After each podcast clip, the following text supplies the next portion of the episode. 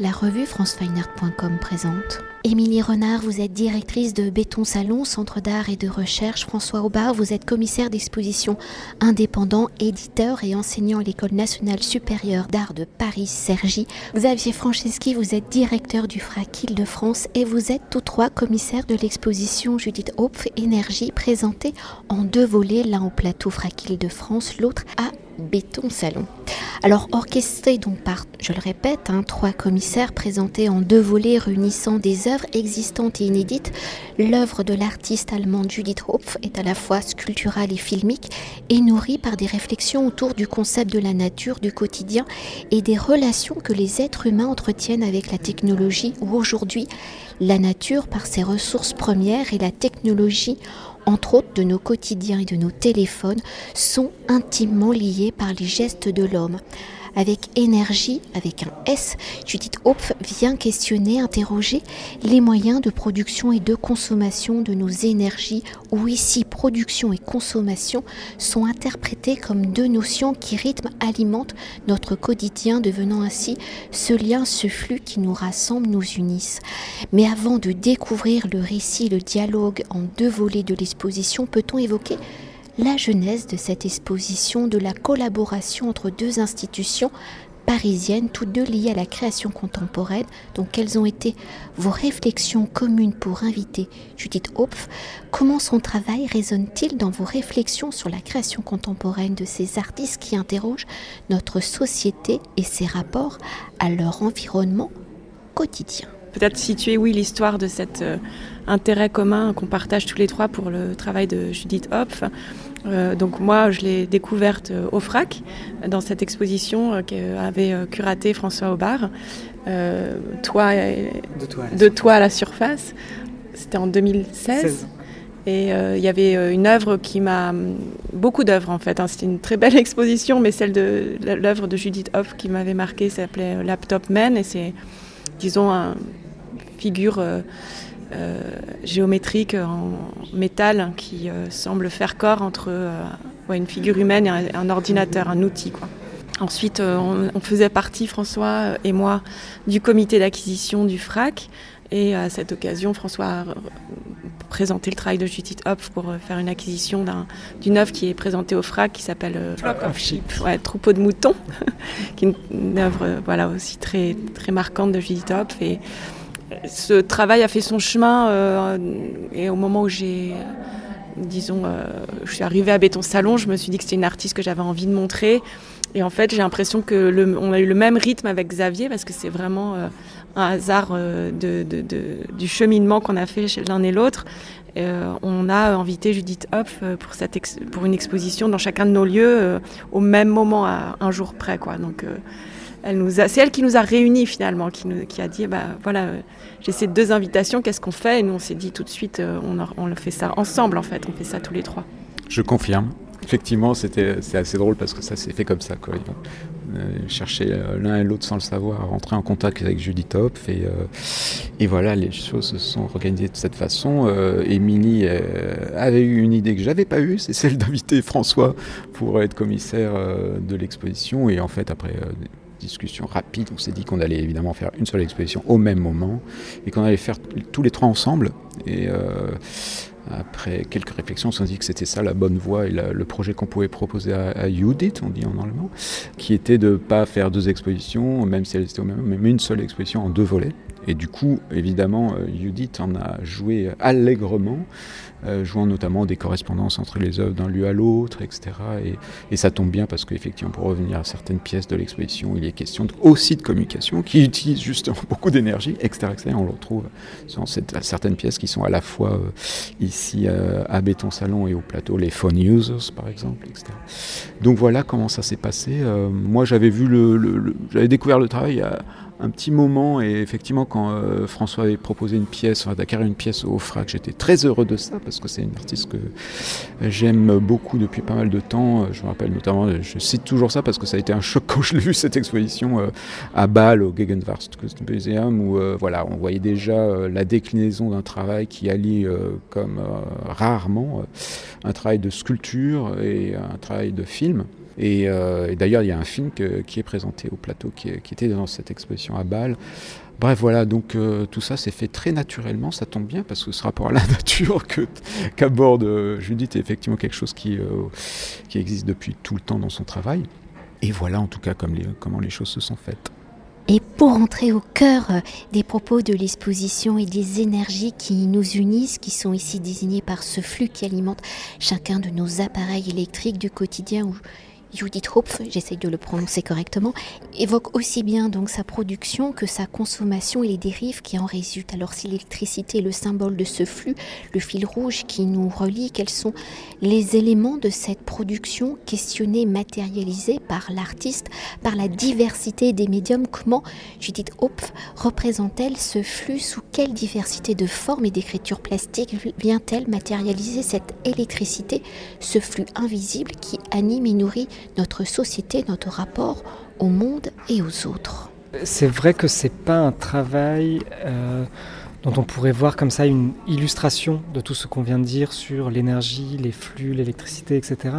C'est plutôt un travail qui part euh, d'idées ou de situations paradoxales, à savoir par exemple, effectivement, qui sont des idées assez simples en fait et partagées au quotidien par euh, toutes et tous, c'est par exemple le fait euh, d'avoir pleinement conscience qu'on consomme énormément d'énergie euh, dans nos activités quotidiennes, dans la façon d'utiliser nos ordinateurs et autres, et ou bien une forme de lassitude vis-à-vis de cet appareil qu'on a en permanence dans la poche, qu'on ne cesse de manipuler, qu'on ne cesse de cajoler, etc.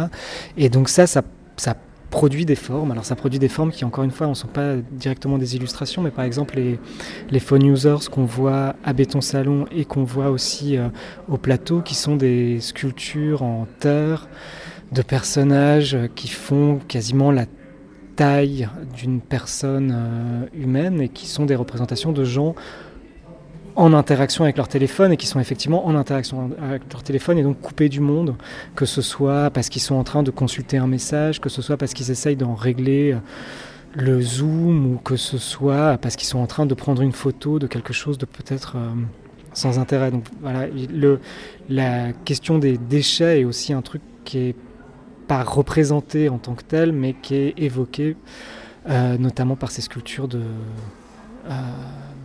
de pelure de pommes, euh, qui sont des déchets, qui sont des déchets résultant d'une activité, effectivement, une activité relativement simple, celle de, de couper une pomme pour la consommer. Et voilà, c'est un, un, travail qui parle de toutes ces questions, de ce qu'on consomme, ce qu'on produit quand on consomme et ce qu'on produit comme geste et comme déchet quand on consomme. Mais encore une fois, qui produit des formes, euh, qui invente des formes et qui invente des situations euh, alors plus ou moins poétiques, plus ou moins directes, plus ou moins explicites, mais qui sont pas, euh, qui sont rarement dans le commentaire direct. C'est vrai, pour revenir euh, à la forme, on peut dire aussi que c'est un travail qui euh, est très euh, donc, divers dans ses matérialisations. Mais il y a une chose récurrente, c'est qu'il y a une, forme très élémentaire, avec, figurative, je dirais plutôt, plus précisément, et qui s'exprime dans un matériau.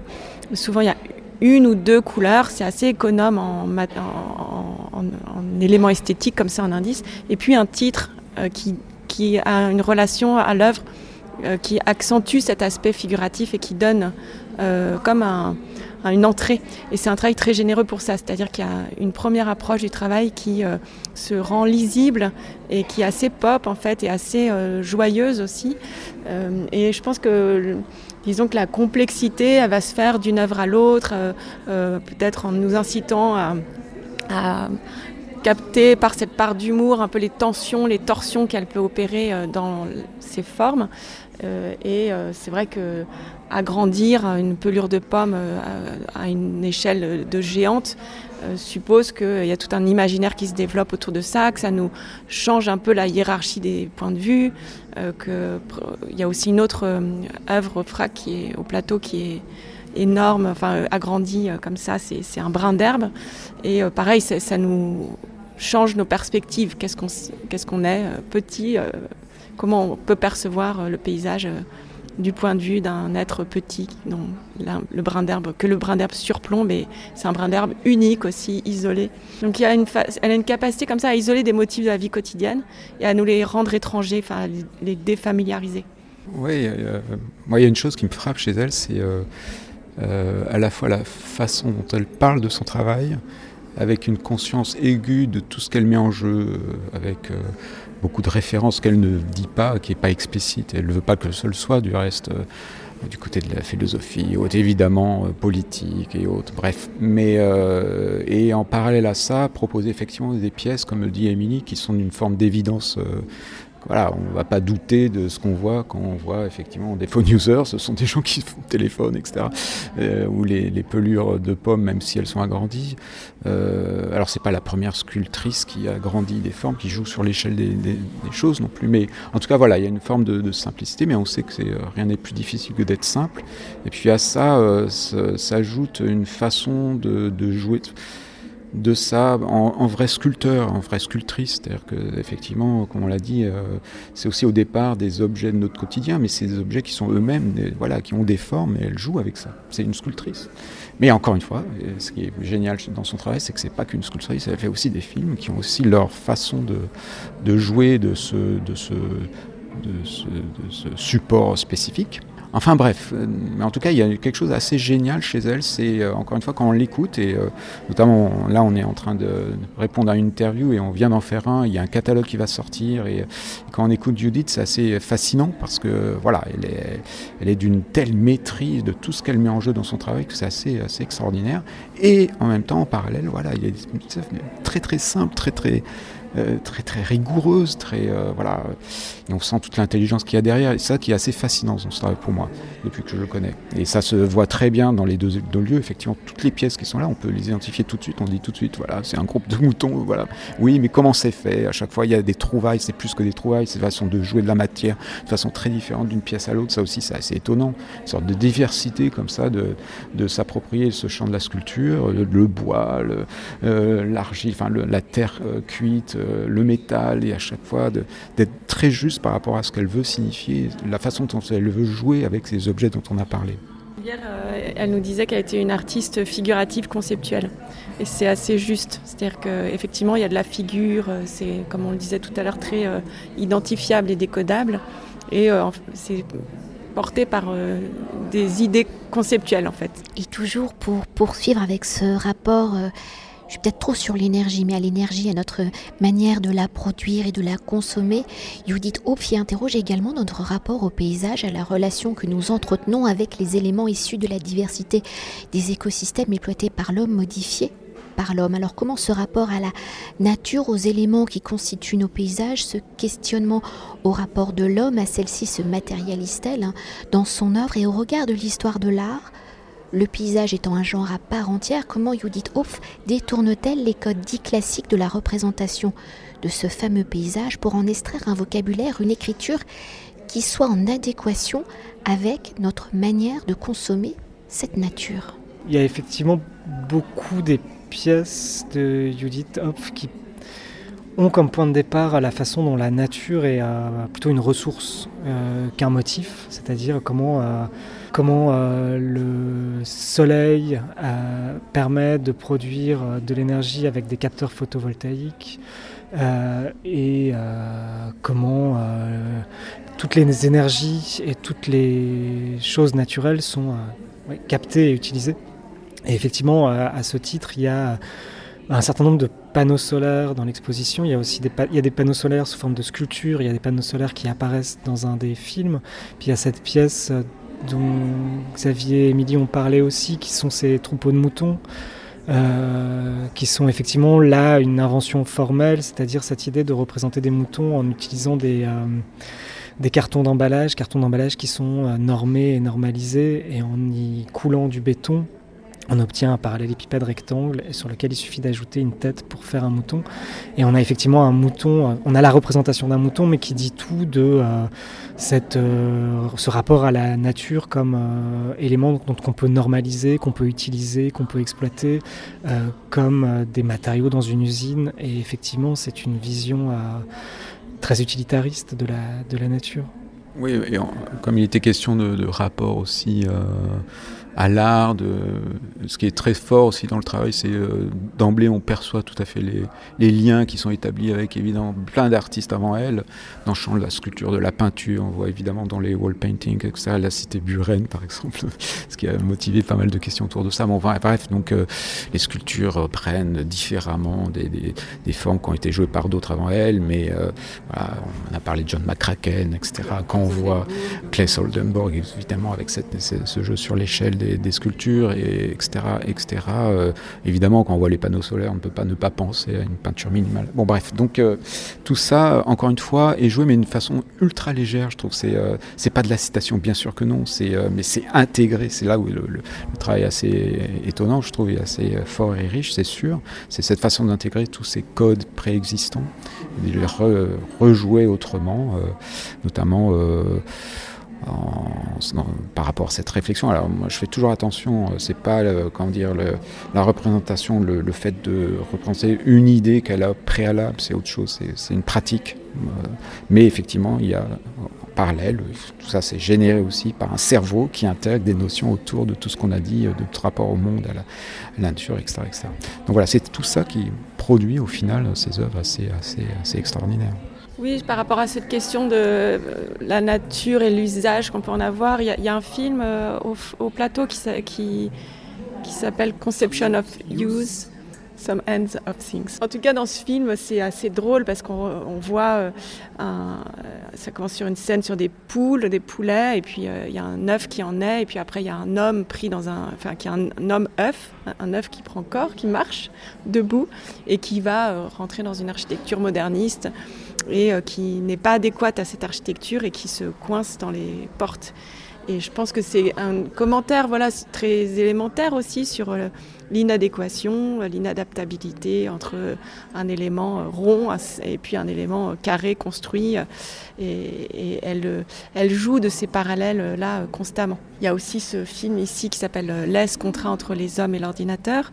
Et euh, c'est un film qui, euh, dans, ça se passe dans une situation très commune de Zoom, euh, où on, entend un texte qui est donc ce contrat entre les hommes et, les ordinateurs qu'elle a écrit il y a quelques années, euh, et dans lequel on, il est question de comment on s'émancipe des machines d'enregistrement de, des données électroniques. Euh, et en même temps comment on, est complètement dépendant d'elle et comment on est lié à ça et, ça, et, la, conclusion, enfin si on peut parler de conclusion, mais en tout cas ça se termine par une chanson d'amour, euh, euh, enfin une chanson sur l'amour et, euh, qui, a, qui est, dit qu'on ne sait rien à propos de l'amour et qu'on n'est rien sans l'amour. Voilà, il y a quelque chose comme ça, un peu une morale, une... enfin c'est pas une morale, c'est qu'elle moral... elle moralise rien, mais en tout cas il y a toujours la question de l'affect qui revient dans son travail, quoi, comme étant euh, la, le lien, le, le, lien entre les, les êtres humains, le lien avec les objets. Il y a une dimension, bah, tu le dis, mais qui est aussi assez essentielle dans le travail, c'est l'humour. Oui. Alors c'est pas un but poursuivre en tant que tel, mais ce qui caractérise aussi le travail, c'est aussi ça. Donc c'est à la fois, comme je disais, quelque chose de ultra rigoureux, intelligent, très beau aussi, simplement, mais euh, aussi euh, qui n'est pas euh, dénué d'humour. Et ça, ça fait plaisir aussi. Et ça fait rire aussi. Et ça fait rire. Et peut-être pour conclure notre entretien, mais Xavier, vous en avez déjà dit hein, quelques mots, l'exposition étant construite en deux volets à travers les deux espaces, comment avez-vous articulé les différentes dimensions de l'œuvre de Judith Hopf entre le FRAC Île-de-France et Béton Salon? Comment les deux volets dialoguent-ils? Comment les deux volets forment-ils donc unité et donc un même récit on a établi un moyen de communication assez simple, c'est-à-dire qu'on a posé deux phone users euh, équipés d'un téléphone portable à Béton Salon et ils ont leur correspondant euh, au frac, au plateau direct, donc ils peuvent, euh, comme les, les computers ne dorment jamais, ils peuvent communiquer jour et nuit. Donc voilà comment l'exposition s'est faite au départ.